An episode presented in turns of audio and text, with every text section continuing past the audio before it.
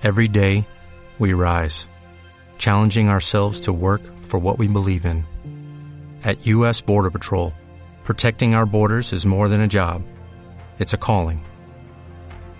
Agents answer the call, working together to keep our country and communities safe. If you are ready for a new mission, join U.S. Border Patrol and go beyond. Learn more at cbp.gov/careers. Gracias por escuchar los podcasts de Radio 5. Acceda a todos los programas en rtv.es barra a la carta.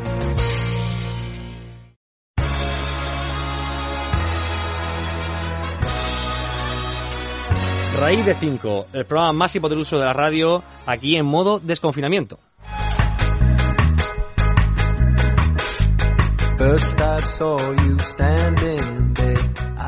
Hola, hola, feliz lunes, buenas tardes y buenos días, buenas noches si lo escucháis en otro momento. Empezamos la semana con matemáticas, con verdades absolutas, el único lugar donde hay de esto, ¿eh? Aquí no generamos ni debate, ni tensamos cuerdas, ni, ni que generamos pseudociencias. Aquí compartimos conocimiento, tendemos puentes y hablamos de teoremas de verdades absolutas, verdades para siempre.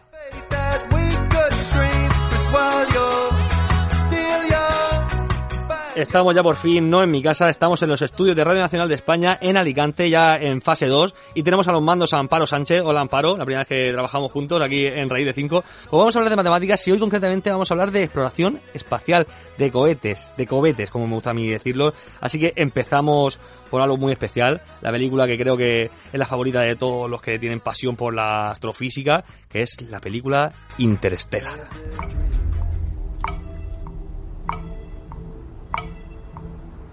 La gravedad pasa factura. ¿Demasiado tiempo flotando por el espacio? 130% de la gravedad de la Tierra. Venga, venga, venga, venga, venga, venga. Aquí no hay nada. Debería estar aquí. Sí, la señal viene de aquí, entonces.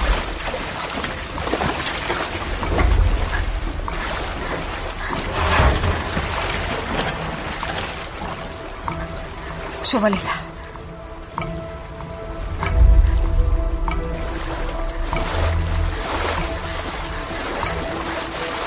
Restos.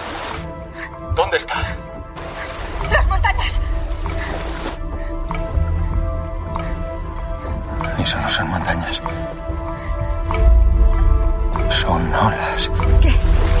¿Qué? Mierda, mierda. Vale, esa se aleja.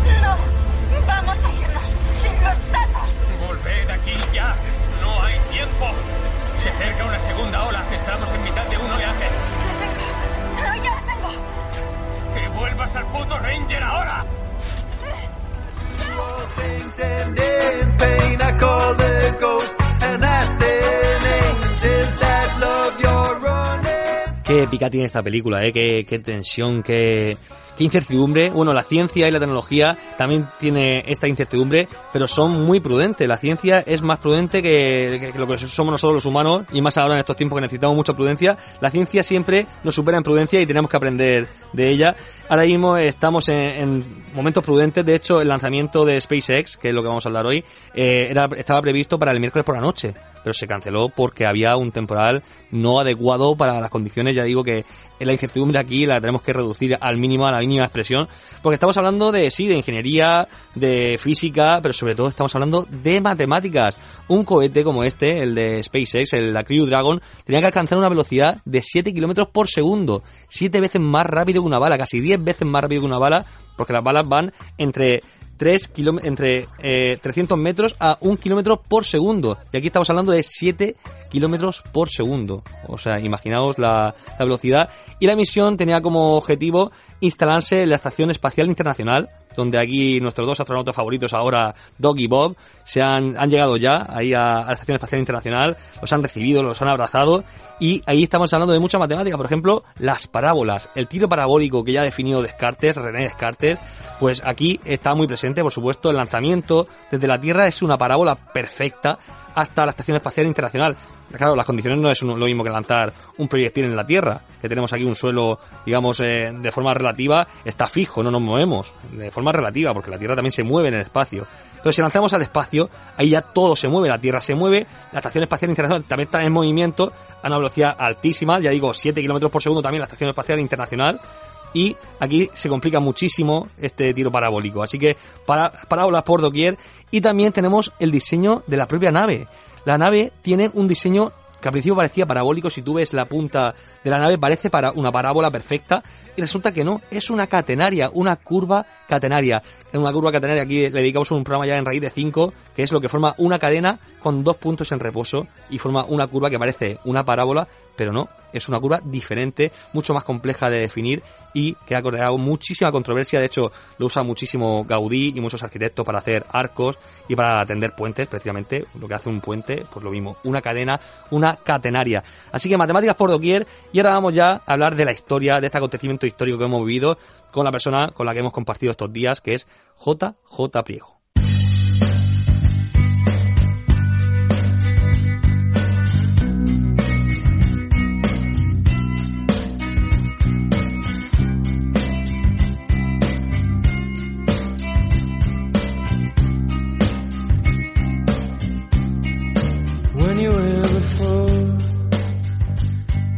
Tenemos ahora un amigo, un amigo mío, y os lo voy a presentar a todos aquí en, en Raíz de 5. Es JJ Priego, él ha elegido esta canción, Radiohead. Tenemos aquí a Creep, que es una canción eterna. Como eternos son los viajes en el espacio, como eternos son los descubrimientos en ciencia. JJ, ¿cómo estás? ¿Qué tal, Santi? Bueno, Bien, bien, muy bien. estamos extasiados, ¿no? De lo que hemos vivido este fin de semana, que, que los medios de comunicación, la verdad, que nos han hecho un eco, no sé si suficiente o vamos, por lo menos no, no lo han retransmitido en directo. Y ahí estaba Ciencia de la Ciencia, JJ Priego TV, a tope con esto. Pues sí, la verdad es que lo hemos pasado muy bien, ¿no, Santi? Pues lo hemos pasado súper bien, la verdad. Hay que contar a la gente que, que hemos retransmitido, ya digo, en directo, pues cuatro horas el sábado, cuatro, cuatro horas el domingo, también con el acoplamiento. Pero yo creo que me cuentes tú, como, como autor de- del canal y como, no sé, como el motor principal de todo esto, ¿cómo lo has vivido tú? Bueno, la, verdad es que ha sido muy especial porque compartir en momentos eh, que yo creo que son históricos, bueno, yo y mucha gente, ¿no? Eh, con tanta gente junta, ¿no? Porque al final, eh, el sábado creo que, que llegamos a ser en directos al mismo momento, en el minuto de oro, 30.000 personas, o sea, que es alucinante, ¿no? El lanzamiento éramos 30.000 personas en YouTube, sí, señor. 30.000 personas a la vez, ¿no? De, de todas las partes del mundo, desde pues toda Latinoamérica, pero había gente de Japón, gente de Alemania, gente de Australia, Nueva Zelanda, ¿no? Eh, España, evidentemente, de todos los rincones de España. Ajá. Y eso es muy emocionante. Aparte, al final el vídeo del sábado creo que lo han visto más de 350.000 personas, o sea que es, es alucinante. Hay tendencia en España, ha sido, no sé si novena Sí. posición o... de- en la- Sí, sí, fuimos, fuimos tendencia, bueno, seguimos siendo tendencia. Es curioso, pero lo- tanto el vídeo del sábado como el domingo actualmente son tendencias en YouTube Qué fuerte. a la vez. Y dijeron que en Perú era también entre el, no sé si el top 3 o el 1 o algo Sí, así, ¿no? sí, el uno en Perú, El uno en Perú. 9, el 9 en México, creo, y seguramente en otros países de, de habla hispana también fuimos, fuimos tendencia, ¿no? Y, y que la, la ciencia sea tendencia, yo creo que es noticia.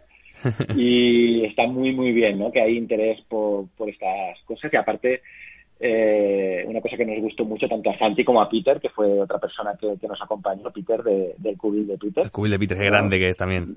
Sí, que estuvimos los tres en plan amigos, ¿no? Con tanta gente, con tantas miles de personas, viendo algo así. Y una cosa que, que nos gustó mucho a los tres fue la cantidad de fotos que nos enviaron de las familias enteras con niños pequeños viendo el lanzamiento, niños eh, disfrazados de astronautas. Eh, bueno, yo creo que, que eso es lo que lo que queda, ¿no? Y es lo que, bueno, me llena de orgullo, emoción y, y aparte de compartirlo con, con dos amigos como, como son Santi y Peter. Ahí como, como yo, yo Santi soy yo, ¿eh? que levanto la mano aquí. Oye, fue una emoción, la verdad que, que personalmente eh, te tengo que decir la verdad, no esperaba esto, este, este impacto, no esperaba tampoco esta emoción, es decir, yo tenía un poco de, de expectativa porque era, era un lanzamiento importante, pero no me esperaba tanta emoción al vivirlo, al, al verlo con vosotros, eh, lo viví con, con, mucho, con gran intensidad, yo nunca había vivido eh, algo de ciencia en directo de esta manera, la verdad. Sí, la verdad es que fue muy emocionante. ¿Sabes que el sábado estaba prevista la, la final de la Champions? Eh, este sábado, ostras, qué, qué, cambiazo, ¿no? qué forma de... Sí, sí, o sea, en vez de ver final de Champions, sí, sí, sí. Era la fecha. Era que sabes que hubiera sido el Barça, ¿no? Eso lo sabes tú. No, yo creo que hubiera sido el Madrid, pero bueno. o una, un Barça-Madrid. Un Barça-Madrid podría haber sido, sí. Eh, no, no, lo sabemos. Eh, y cambiar la final de Champions League, ¿no? Por, por el acontecimiento del lanzamiento de un cohete al espacio con astronautas, pues yo creo que, que bueno, eh, que es un buen símil a lo Sí, que sí, comentas sí. de, de tu emoción, ¿no? Que yo creo que eso lo comentábamos también con Peter.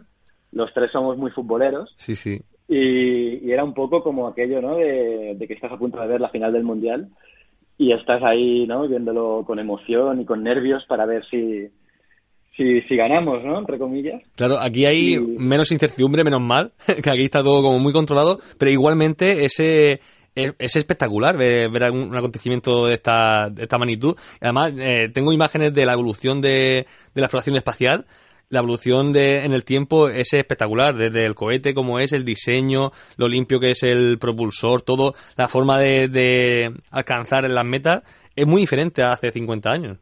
Claro, claro, claro. La tecnología aquí también también se ha impuesto y aparte que, que, que, bueno, que Elon Musk, ¿no? Y, y todas sus empresas eh, cuidan al detalle lo que es el lo que es el diseño, ¿no? Con lo que es el marketing.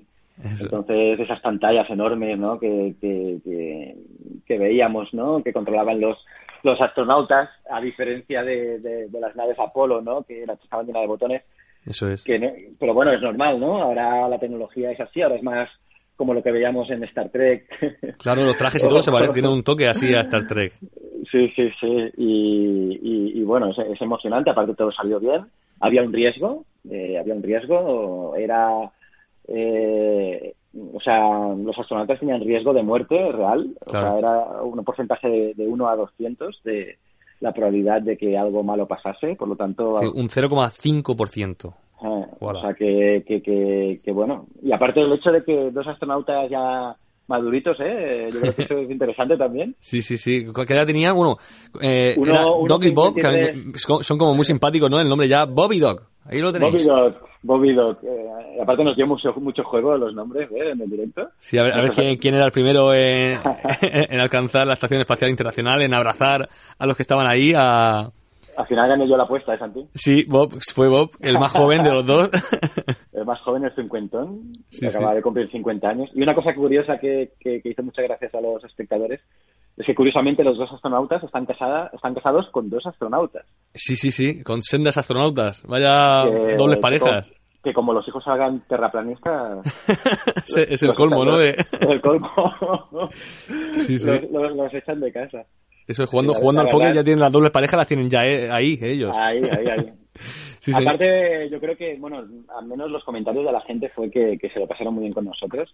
Nuestra intención no era, no era ser unos eruditos de la carrera espacial ni muy técnicos, sino Eso es. simplemente eh, fans, ¿no? Como la gente que nos estaba viendo. Al final nosotros éramos otros fans y queríamos compartir esta movida pues con, con más gente.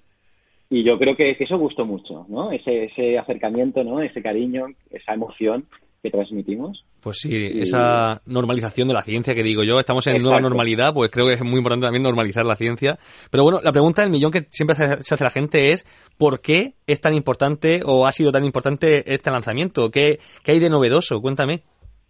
Bueno, en princi- principalmente es porque es la primera vez en la historia de la humanidad que una empresa privada eh, envía personas, eh, astronautas al espacio.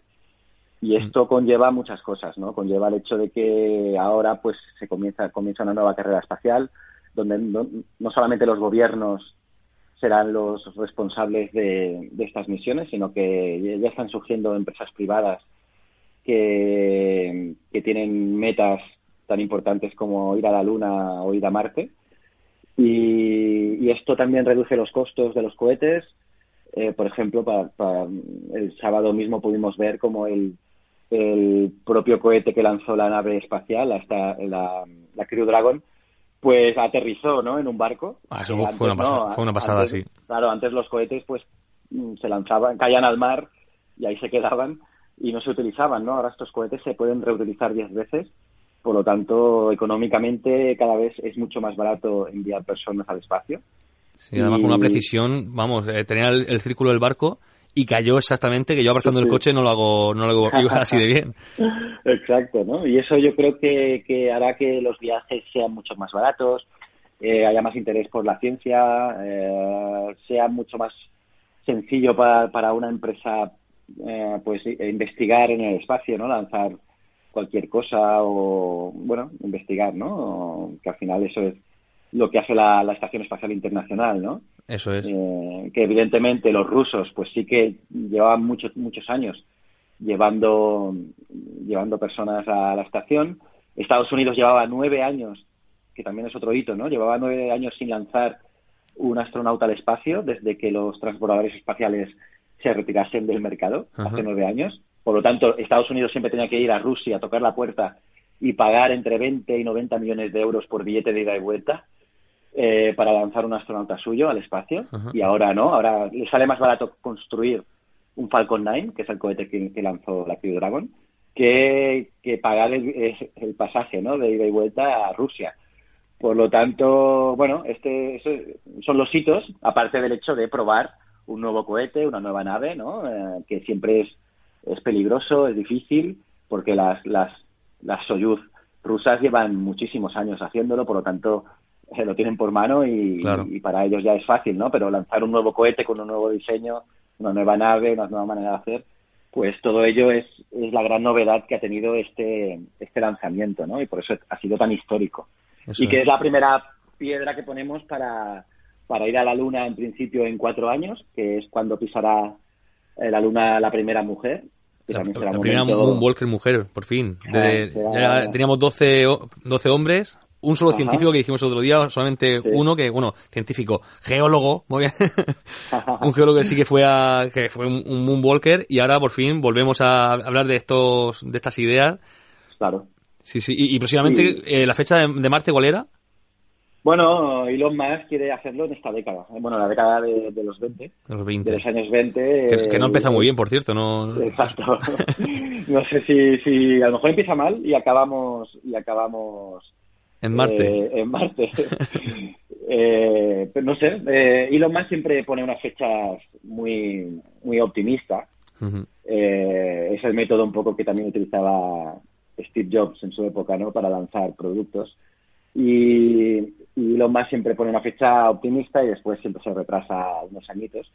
Pero lo más importante yo creo que es ponerse metas, ¿no? Y ponerse objetivos. Está claro que, que si no es en el 2028, podrá ser en el 2033, ¿no? Cuando veamos a gente pisando Marte y yo creo que ese momento será espectacular y espero vivirlo contigo. Hombre, por supuesto. Yo ya digo, lo pasé espectacular y creo que se que se ha formado aquí una, una sinergia muy, muy buena. Ya la teníamos en persona, pero a Sí. nivel de, directo fue muy, muy interesante. Y bueno, quería terminar sobre todo hablando de, de Elon Musk, o de Elon Musk. Le llaman de todas las maneras porque esta persona es de Sudáfrica. Y, Claro. ¿Y qué significa e- este ser para, para esta generación? Porque, bueno, también hay que decir que un poco el, la pasión por, por la exploración espacial se había, no sé si se había perdido un poco en nuestra generación o ya un tiempo sin ser lo más, Sí, eh, seguro. el mayor hype, ¿no? Como los niños ya no decían que quiero ser astronauta como, como cuando hace 20 años todos querían ser astronautas o queríamos ser astronautas. Y ahora creo que se va a volver a recuperar gracias en parte a, a este señor, a, a Elon Musk, que Sí. Eh, para mí es uno, uno de mis ídolos. eh, porque, por, por lo que te he dicho antes, ¿no? Un poco de ponerse metas. Al final Elon Musk era un niño que, que ya desde muy pequeñito, 7, 8 años, su ilusión era ir a Marte, como muchos niños. Eh, como has dicho, nació en Sudáfrica. A los, para que pienses cómo es, a los 11 años ya creó un videojuego del espacio y lo vendió por 500 dólares. Ah, del espacio. Yo, yo, yo digo, este habrá hecho un, lo típico de, No, no, no, también, también. Eh, cuando estaba del en tenis, Sudáfrica... una pelotita, joder, qué tío. No, no, no, ya, ya estaba pensando en ir a Marte. Con 18 años se trasladó a Canadá junto a su madre, que se separó, y empezó a estudiar, empezó a estudiar física y, y después se fue a Silicon Valley y no acabó la carrera, la segunda carrera que estaba realizando, ahora no recuerdo si primero fue física, después otra, ahora no, no recuerdo bien, pero en Silicon Valley conoció a otras personas y montaron una empresa que todo, todos conocemos, que, que, es PayPal. Eso es, que al principio se llamaba X.com, después se, se, convirtió en, en, PayPal, que le conocemos todos, sí. Después la, la, vendió. Lo, la vendió a eBay y con 28 años ya era multimillonaria.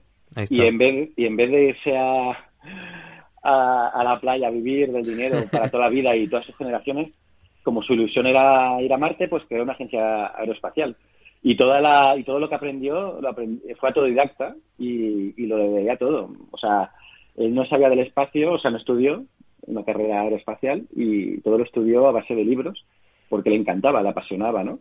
Y fue en el 2002 y mira, después de 18 años, eh, su empresa ha podido lanzar astronautas al espacio. Entonces, y aparte, pues bueno, pues tiene a Tesla Motors, ¿no? Que es, es, es, la empresa de coches eléctricos más famosa del mundo. Eso es. Y que, y que el valor en bolsa es superior a General Motors, o sea que, que Tela. Sí, además, lo contamos el otro día que, que, uno de sus primeros modelos fue la S, después la E, que era un 3, después la X y después una Y. O sea, eh, le puso como un, un anagrama ahí que, que decía sexy, para que vea claro. que la ciencia de la tecnología es sexy. Y, y después ahora. SpaceX, la X, siempre la ha perseguido. Yo siempre se lo he dicho a, tanto a mis alumnos como a, a los seguidores en YouTube de, de, ciencias de la ciencia y de historias de la historia, que la historia y la ciencia son sexys. Es, la única diferencia es la manera de explicarlo, ¿no? Pero explicar cosas del espacio para mí me parece algo alucinante. Y explicar momentos históricos de la humanidad también me parece que si lo explicas con gracia eh, es súper sexy. Yo creo que, que, que son elementos que, que, si le pones un poco de entretenimiento pueden enganchar a los niños, pueden enganchar a todo público y bueno, es lo, la intención, ¿no? Y que, te, que tengo yo con mis canales. Ahí y está. también con, con Easy Promos TV, que es el canal que tengo de marketing, porque yo tengo tres canales en YouTube. Sí, sí, sí. pluriempleado. Pluriempleado total. Aparte de mis historias como profesor de la universidad y, y, y, y mis, mis cosas de marketing, etcétera. Y, y, nada, esa es la ilusión, ¿no? Y, y, contigo y con Peter lo hemos vivido, ¿no? Y hemos, yo creo que hemos transmitido esta ilusión sobre el espacio. Y la verdad es que lo hemos pasado muy bien. No nos esperábamos, la verdad. Fue todo muy improvisado lo que hicimos. Total, total, total. y hemos quedado alucinados. Bueno, pues sí, Elon Musk, Elon Musk, eh, se le dice que es el Tony Stark de, de, la vida real. Pues aquí tenemos a JJ Priego, que es un poco el, el Bruce Banner, que a veces se transforma en Hulk. En Hulk. Seguirlo en Ciencia de la Ciencia, Historia de la Historia y próximamente seguramente más canales. Y si Promos TV también. Es un tío que es excepcional. Así que JJ, pues muchas gracias y a vivir más cosas juntos. Gracias a ti, Santi. Gracias por invitarme a tu programa. Y, y un saludo a todos. Mucho más. Bueno, y con esto nos despedimos, pues somos seres finitos. Tenía que despedirme con esta canción que me emociona la vida. Aquí todo mi cariño y todo nuestro amor aquí a Pau Donés, a Jara de Palo, que ha sacado el nuevo disco, Tragas o Escupes. Y esta canción, Eso que tú me das, pues este hombre nos ha dado tanto que, que vamos, que todo lo que le devolvamos es poco. Bueno, y con esto nos despedimos, pues somos seres finitos, os dejamos ahora con el boletín que hay que informarse con el resto del lunes, que queda mucha semana todavía, mucho ánimo, mucha paciencia y mucha, mucha prudencia, aprender de la ciencia, ya digo. Eh, seguimos la siguiente semana por inducción, N más 1, yo soy Santi García Cremades y esto es Raíz de 5 en Radio 5, todo noticias.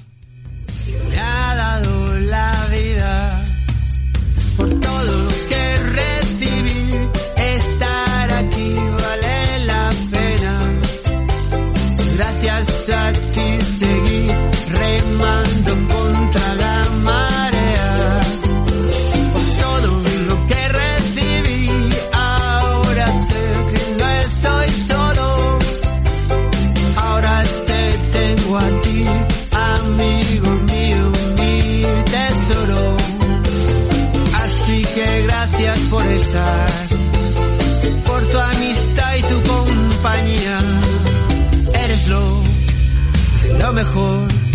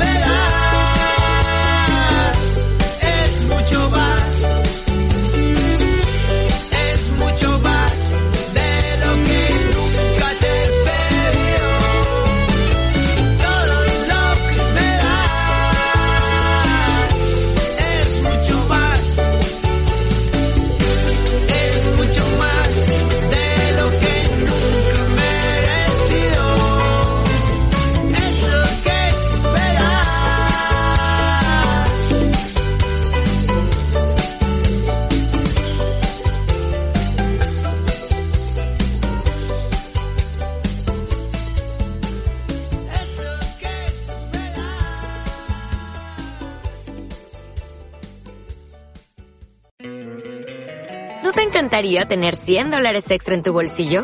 Haz que un experto bilingüe de TurboTax declare tus impuestos para el 31 de marzo y obtén 100 dólares de vuelta al instante. Porque no importa cuáles hayan sido tus logros del año pasado, TurboTax hace que cuenten.